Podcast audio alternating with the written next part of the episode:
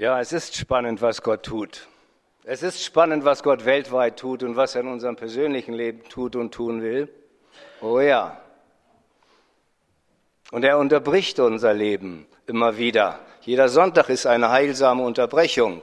Jedenfalls will es das sein. Und schön, wenn es diese heilsamen Unterbrechungszeiten auch im Alltag gibt. Ja, er steht vor der Tür unseres Herzens und klopft an. Ja, er macht es. Es ist jetzt so. Ja, er will zu uns reden. Er will uns helfen, heute in dieser Botschaft uns auf Weihnachten vorzubereiten. Auf sein zweites Kommen vorzubereiten. Wie bereite ich mich auf Weihnachten vor? Wie wird es Weihnachten in einem Menschen? Wie bereite ich mich auf sein zweites Kommen vor? Und Jerusalem wird da eine besondere Rolle spielen, aber du auch. Wie bereite ich mich vor? Gott hat immer Gewaltiges getan. Gott hat immer die Initiative ergriffen zu etwas. Gott hat diese ganze Welt, das ganze All ins Dasein gebracht. Er war der Initiator. Und er ist auch der Initiator unseres Lebens. Seinetwegen gibt es uns. Er hat immer die An, er macht immer den Anfang. Und vor über 2000 Jahren da bereitete er die größte Aktion, das größte Ereignis, das je in dieser Menschheitsgeschichte stattfinden sollte, vor. Der Einbruch der göttlichen Welt in diese irdische geschaffene Welt. Transzendenz Gottes pur. Inkarnation Gottes. Menschwerdung Gottes. Gott hatte schon immer im Volk Israel gewohnt, in der Herrlichkeitswolke, in der Stiftshütte, im brennenden Dornbusch, in ganz unterschiedlichen Weisen. Aber was er jetzt vorbereitete, das war eine Aktion, die ist, war unglaublich im wahrsten Sinne des Wortes oder auch nicht. Das wird sich zeigen. Und wenn er wiederkommt, das wird so eine Aktion sein, die ist unglaublich. Das war auch noch nie. Sie ist unvorstellbar. Sie wird angekündigt, sie wird beschrieben im Wort Gottes. Es ist spannend, es ist sehr, sehr spannend, wenn Gott aktiv ist, wenn Gott lebt und er lebt. Wie hat Gott sich vorbereitet auf dieses gewaltige Ereignis Weihnachten seiner Zeit? Wie hat er das getan? Nun, er saß vielleicht auf, vor seiner himmlischen Datenbank und hat sich überlegt, wen kann ich dafür gebrauchen?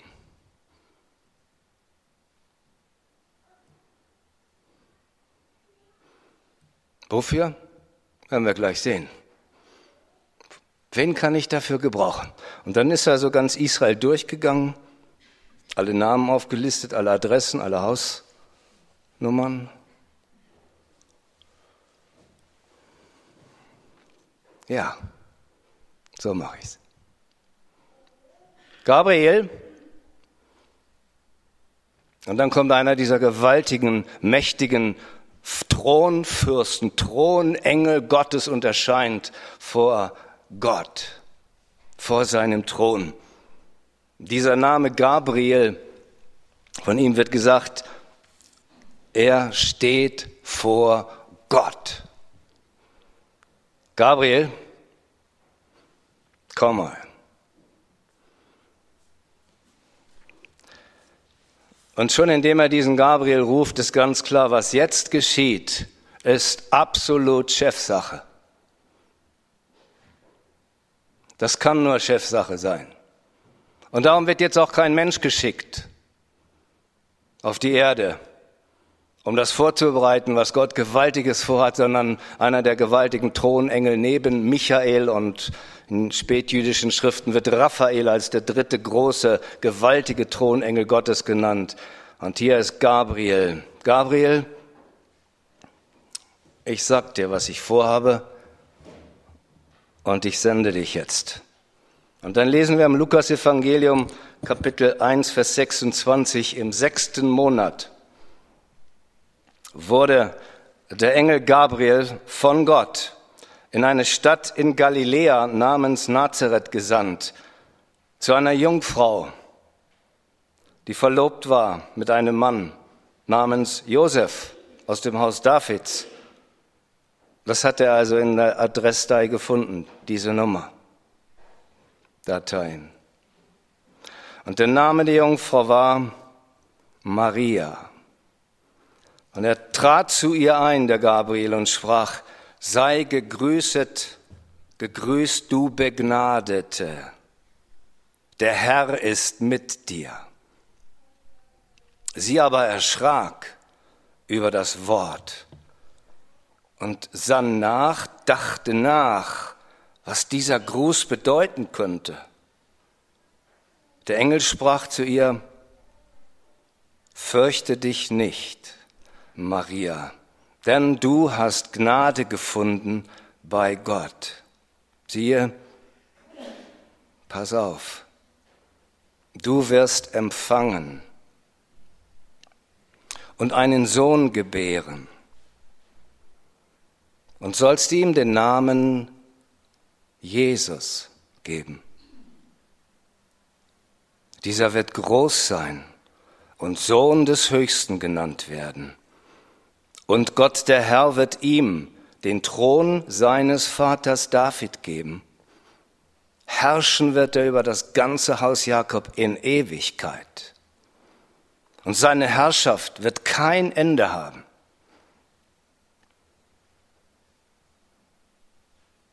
Maria aber sprach zu dem Engel, wie wird dies geschehen, da ich keinen Mann erkenne? Der Engel antwortete ihr, Heiliger Geist wird über dich kommen und Kraft des Höchsten wird dich überschatten. Darum wird auch das, was geboren wird, heilig genannt werden, Sohn Gottes. Siehe, Elisabeth, deine Verwandte, auch sie hat einen Sohn empfangen in ihrem hohen Alter. Und dies ist der sechste Monat für sie, für sie, die als unfruchtbar gilt. Denn bei Gott ist kein Ding unmöglich. Maria aber sprach, siehe, ich bin die Magd des Herrn. Mir geschehe nach deinem Wort. Und der Engel schied von ihr. Ja, da hat der Herr diese Frau gefunden, diese junge Frau. In Nazareth, das ist so der Nordteil von Israel, gleich westlich in der Nähe ist Phönizien. Und in diesem Nordteil wohnen viele Heiden. Und insgesamt war das kein so ein heiliger Gesamtraum wie Judäa. Aus Nazareth, in Nazareth steigt dieser gewaltige Engel ab und erscheint, steht vor der Tür dieser Frau und klopft an und er tritt ein. Das heißt, er hat nicht angeklopft, er ist einfach da gewesen. Er braucht ja nicht anzuklopfen. Gott braucht auch bei uns nicht wirklich anzuklopfen. An der äußeren Haustür er ist einfach da plötzlich in einem Gedanken, in einem Ereignis, in einem Stopp. Oder wenn man früh morgens um fünf geweckt wird oder so. Irgendwie. Er ist dann auf einmal da. Er ist immer schon da, im Hintergrund, im Untergrund, im Vordergrund. Er ist immer schon der Urbeweger aller Bewegungen, der, der, Anstoß aller Gedanken, die aus der Tiefe kommen. Er ist immer der Erstbeweger von allem schon. Und so ist er da mit diesem Gabriel. Tja, ja, Nazareth. Einige werden sich erinnern, dass mal ein Philippus, einen Nathanael, ein Zeugnis gegeben hat, gesagt, du, wir haben den gefunden, von dem in der Schrift gesteht wird. Jesus aus Nazareth aus Nazareth. Mhm. Kann aus Nazareth etwas Gutes kommen? Komm und sieh. Ja, kommt, wir sehen. Lasst uns sehen. Da wohnt eine junge Frau, Maria. Manche würden jetzt vielleicht sagen, oh, ihr Name ist gar nicht so gut von Miriam, ne? Bitterkeit und Betrübnis, aber es ist nicht immer gut, die Namen immer alle zu deuten und daraus noch eine Predigt zu machen. Maria, tja, was für eine Frau. Ich will auch nicht darauf herumreiten, dass sie ein, aus einer ganz, ganz einfachen, normalen bürgerlichen Verhältnissen kam. Jetzt nicht eine, die in der Gosse gelebt hat. Nein, sie war eine ganz normale, einfache, sehr junge Frau, vielleicht 16 Jahre alt. Manche gehen früher, aber die damals 16-Jährigen waren vielleicht so wie die heute 26-Jährigen von ihrer geistlichen, inneren, seelischen Menschenreife her gesehen. Also gehen wir auch nicht lange aufs Alter rum. Lassen wir uns nicht ablenken. Nein, sie war eine ganz, ganz einfache, normalen Verhältnissen. Einfaches Haus, ein Raum für Mensch und Tier. So war es eben. Damit konnte man leben, schlicht und einfach. Man kam durch, war alles okay soweit. Und dann geht er gerade zu dieser jungen Frau. Und es wird extra erwähnt, sie ist eine Jungfrau, obwohl sie ja verlobt ist. Und nach damaligem jüdischen Verständnis und auch heute noch ist die jüdische Verlobung rechtlich schon der Ehe gleichgestellt. Die Ehe selber wird aber ein Jahr später erst vollzogen. Ab da ist man Mann und Frau. Wenn jemand wissen will, wie das ist mit Geschlechtlichkeit, Geschlechtsverkehr außerhalb von der Ehe, man muss einfach nur mal in Ruhe hier reinhören wen Gott ausgesucht hat für seinen Plan. Und er wird sehen, wie Gott das eingerichtet hat, Mann und Frau. Und die Geschlechtlichkeit zur Fortpflanzung und Freude und ihren Platz gegeben hat in der Ehe und sie dort segnet. Das war ganz normal in Israel und im ganzen alten Bund und im der Gemeinde Jesu immer so gewesen. Nur außerhalb davon war es immer anders. Zu ihr geht er. Und dann kommt dieses ähm, Wort. Er tritt zu ihr ein. Sei gegrüßt, du Begnadete. Der Herr ist mit dir. Und gewöhnt euch bitte nicht an solche Worte.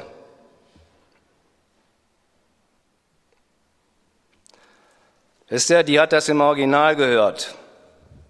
Im Original heißt es vom Grundtext her gesehen, Gnade verherrlicht sich an dir, Maria. Und da steht im Griechischen ein Perfekt. Es ist bereits geschehen mit dir und es ist geschehen an dir.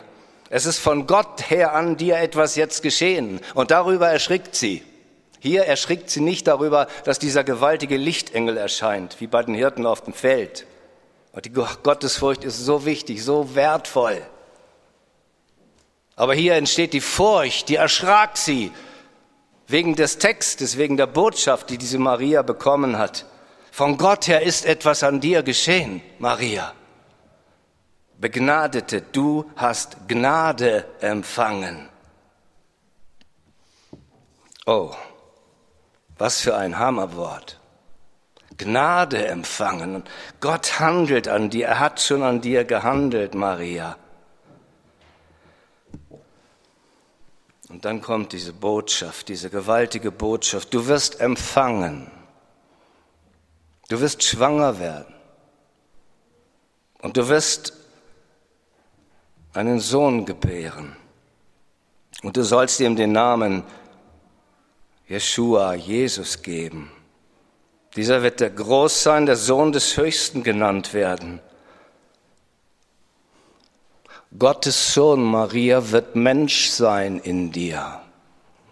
Maria, Gottes Sohn wird Mensch sein in dir. Gottes Sohn. Den Thron Davids wird er beherrschen von ewig, von in alle Ewigkeit. Das ist die Botschaft, die diese Maria bekommt. Und dann sagt sie noch, sie ist ratlos. Wie soll das geschehen? Da ich keinen Mann erkenne, mit keinem Mann, auch nicht mit Josef bisher Verkehr gehabt habe. Wie soll das geschehen, Gabriel? Und dann die Antwort, Heiliger Geist kommt. Er wird dich überschatten. In der Bibel ist immer die Wolke, die kommt, der Schatten Gottes. Und dann geschieht ein Geheimnis, ein Geschöpf, ein schöpferischer, geheimnisvoller Vorgang, wo nur der Geist Gottes wirkt. und es im Geheimnis bleibt, das Wie und darüber zu diskutieren überflüssig ist. Gottes Handeln geschieht an dir. Der Einbruch der Welt Gottes, Inkarnation, Menschwerdung Gottes in dir, Maria. Wir werden das nie ganz erfassen, was das bedeutet, hier in dieser Welt jedenfalls nicht.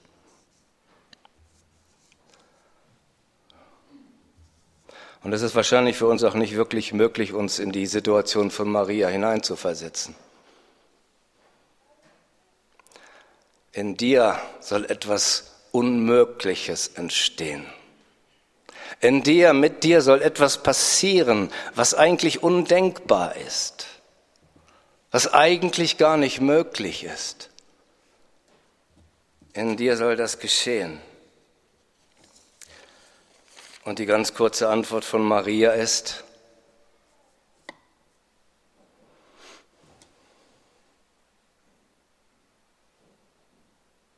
ich bin des Herrn Magd. Ich bin die Dienerin meines Herrn. Mir geschehe, wie du es gesagt hast.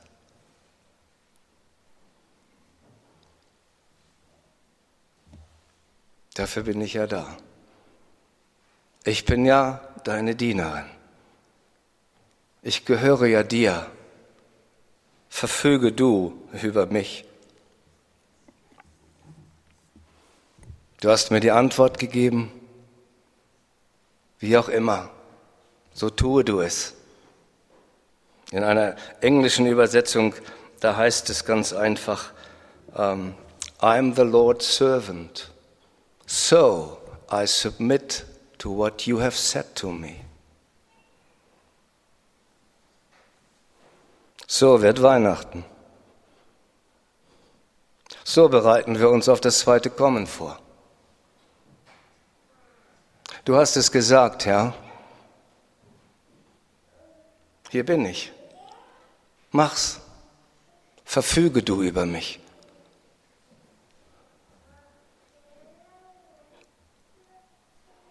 Mach's.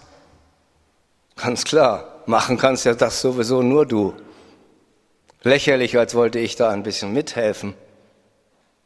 Aus mehrfachen Gründen gar nicht möglich. Mach's. It's yours now, Lord. Mach's. Du hast es gesagt. Es ist deine Initiative, es ist deine Sache. Mach's. So spricht ein Mensch, der Gnade zulässt. Maria, du bist eine Begnadete. Maria, Gnade handelt an dir. Gnade besucht dich. Gnade will rein in dein Herz. Und Maria sagt, hier ist mein Herz. Es ist frei für Gnade. Es ist nicht belegt. Es ist nicht besetzt. Da ist nicht schon jemand anders oder etwas anderes drin keine Lebenspläne, irgendetwas, keine Vorwände, keine Vorzüge, keine Vortrefflichkeit, nichts ist da, es ist frei für dich. Denn ich bin ja deine Dienerin. Ein freies Herz für Gnade.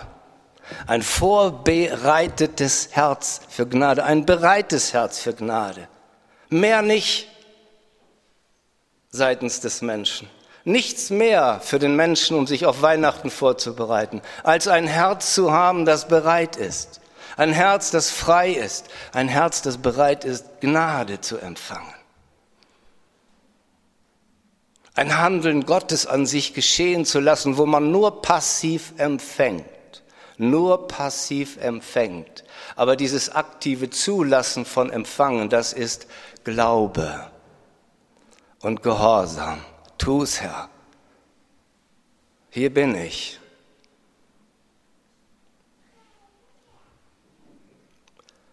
Seht ihr, das war Gottes Problem am Anfang. Bei dieser gewaltigsten Aktion, die eine Menschheit je erlebt hat, die größte Rettungsaktion der Welt zu starten, eine Neuschöpfung der Menschheit zu beginnen, das war ja nun wirklich noch nicht da gewesen. Wo finde ich jemanden, wo finde ich für die Gnade einen Landeplatz in dieser Welt? Wo finde ich Menschen, wo ich Gnade positionieren kann? Wo ich einziehen kann? Wo mein Heiliger Geist etwas wirken kann im Menschen? Wo finde ich solche Herzen? Nun, er findet sie auf der ganzen Welt seit Maria Nummer eins. Heißt dir zufällig jemand Maria? Ich weiß es nicht. Er findet sie. Bist du eine Maria? frage ich jetzt alle Männer. Denn um geistlich zu sein, müssen wir weiblich sein können. Empfangen. Empfangen. Gemeinde Jesu muss beides sein. Handelnd und empfangend. Erst empfangend.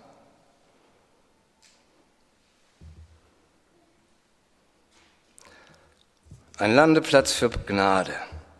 Wo findet sie den? Nun in einem Herzen, wie ich schon gesagt habe, das frei ist. Ich sage es jetzt mal anders. Und dafür ist es bekannt, wo Gnade Platz findet. Und so einfach ist es für alles, für jeden von euch, für mich, uns auf Weihnachten neu vorzubereiten und auf sein zweites Kommen neu vorzubereiten. Wisst ihr, was für Herzen Gnade bekommen, wo Gott einsteigt? wo Gott einwohnt ins Leben, ins Innerste, nicht in den Kopf, in Gedanken, in Psychologien, in Philosophien, in Menschen, in Wesen und da was bewirkt, was noch überhaupt nicht drin ist und nicht drin sein kann. In was für Herzen er hineingießt, Gnade, Handeln, aktives Handeln, in eine ganz besondere Fähigkeit, die Gott dem Menschen zugedacht hat eine außergewöhnliche Fähigkeit, eine außergewöhnliche Art von Mut braucht es dafür. Neben der Gottesfurcht, die Gott ins Herz platziert, platziert er noch etwas rein, Mut. Eine gewaltige Kraft von Mut. Kennt ihr diese gewaltige Kraft von Mut?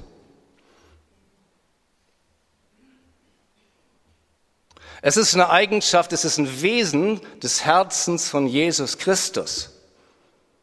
Er hat dann mal die ermüdeten Gläubigen damals gerufen, die fertig waren, weil sie mit den Lasten und Forderungen der Menschen, die Menschen aufgestellt hatten, nicht fertig sahen und Gottes Willen tun wollten, sie ihn lieben wollten, verfügbar sein wollten und nicht wirklich können. Sie waren müde, sie waren fertig und sagt, komm zu mir.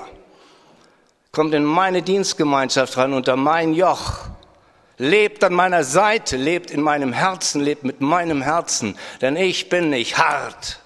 Ich lege kein hartes Joch auf euch, sondern etwas Sanftes. Die anderen machen euch kaputt und du selber legst dir vielleicht auch ein hartes Joch auf und stellst dich unter Forderungen und, und Ziele deines Lebens, die du nie erreichen wirst, aber unbedingt erreichen möchtest. Ich lege keine Lasten auf, an denen du zerbrichst. Denn ich habe ein Herz von einer außergewöhnlichen Qualität. Und da ist dieser Mut drin.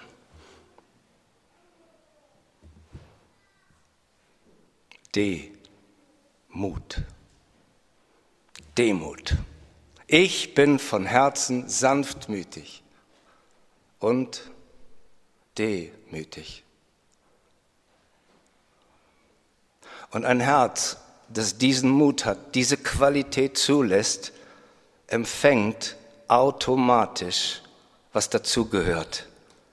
Gnade heißt Zuwendung Gottes, nicht ein Touchen von außen, berühre mich für einen Moment, für eine Stunde, für einen Tag, sondern einwohnen. Gnade will nicht berühren, Gnade will wohnen. Gnade will hinein automatisch.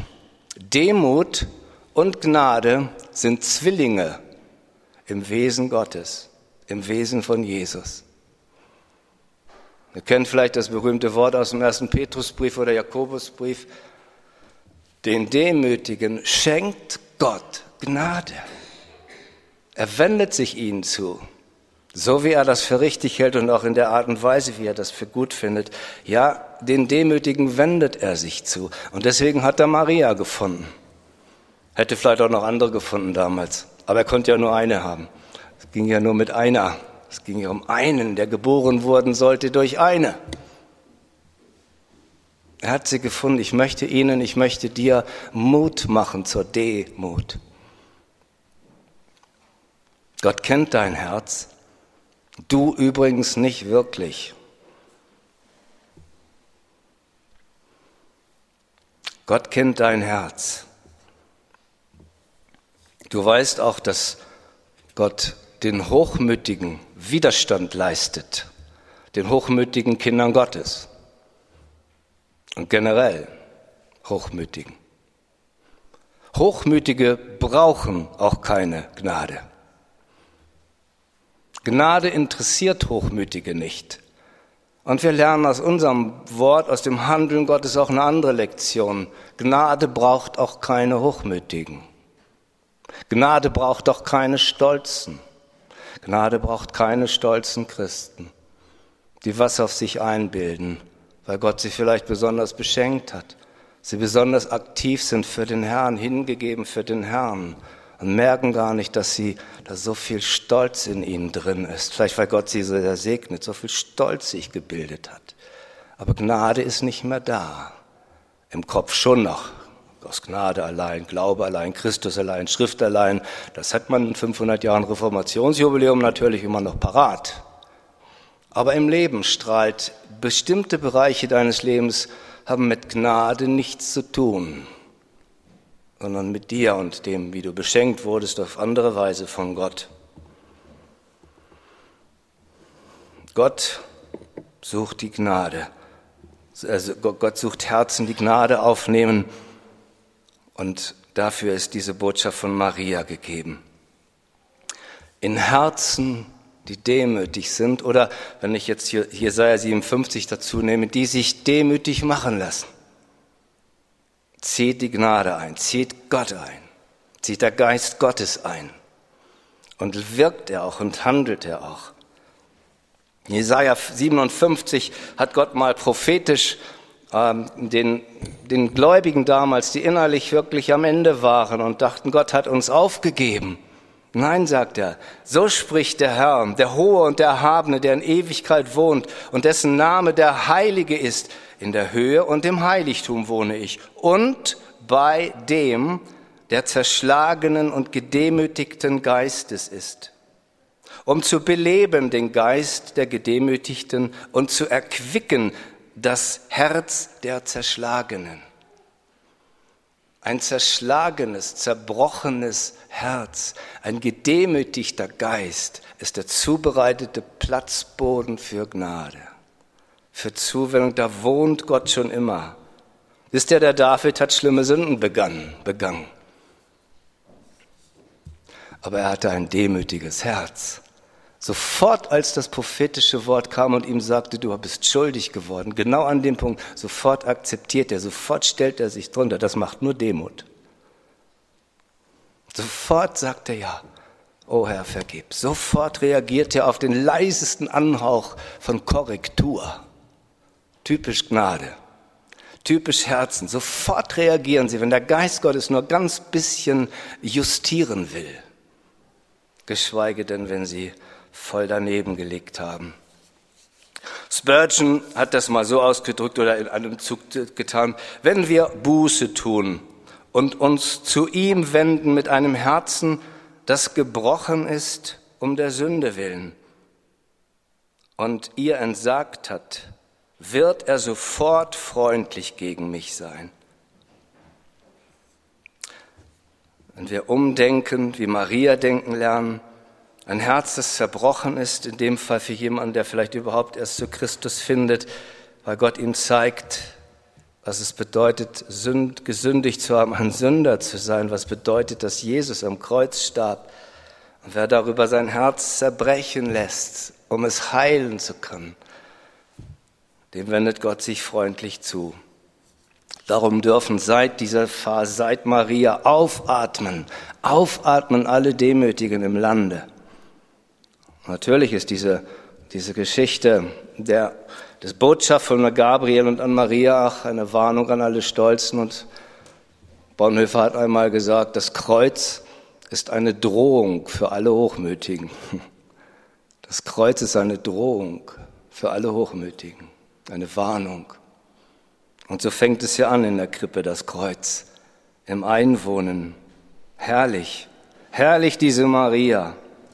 Herrlich, diese wunderbare, dieses wunderbare Vorbild, wie man zum Glauben kommen kann. Seht ihr, das ist so einfach eigentlich. Wenn man sich fragt, wie kann ein Mensch Christ werden? Wie kann Weihnachten denn zum ersten Mal geschehen im Leben deines, im Leben eines Menschen? Indem er hört, was Gott sagt und empfängt, was Gott sagt und es geschehen lässt. Und sein Herz dafür öffnet, alles raustut, rausnehmen lässt, was drin ist, an Bösem, alle unerfüllten Sehnsüchtige, alle Traurigkeiten, alles niedergeschlagen, alles rausgibt, öffnet für Gnade. Ihr kennt ja auch das bekannte Wort von Angelus Silesius, ist Christus tausendmal in Bethlehem geboren, aber nicht in dir. Christus in dir geboren. So bist du doch für immer verloren. Warum ist das ja so wichtig, dass Christus in uns geboren wird? dass wir aus dem Geist Gottes selber gezeugt werden, neu, neu geboren werden. Nicht nur gläubig sind, an Gott glauben, sondern dass Christus Zeug geboren wird in uns und in uns zu leben beginnt durch Prinzip Gnade. Jeden Tag von morgens bis abends aus diesem Beschenktwerden Gottes zu leben. Es ist aus dieser Gnade herauszuleben. Es ist so kostbar, dieses Wort. So tief und so erfüllt. Und ich möchte euch mit, diesem, mit dieser Botschaft, oder der Herr möchte uns mit dieser Botschaft von dieser Maria, mit ihrem demütigen Herzen, mit dem Hier bin ich, sende mich, hier bin ich, gebrauche mich, in die nächste Woche hineinbringen.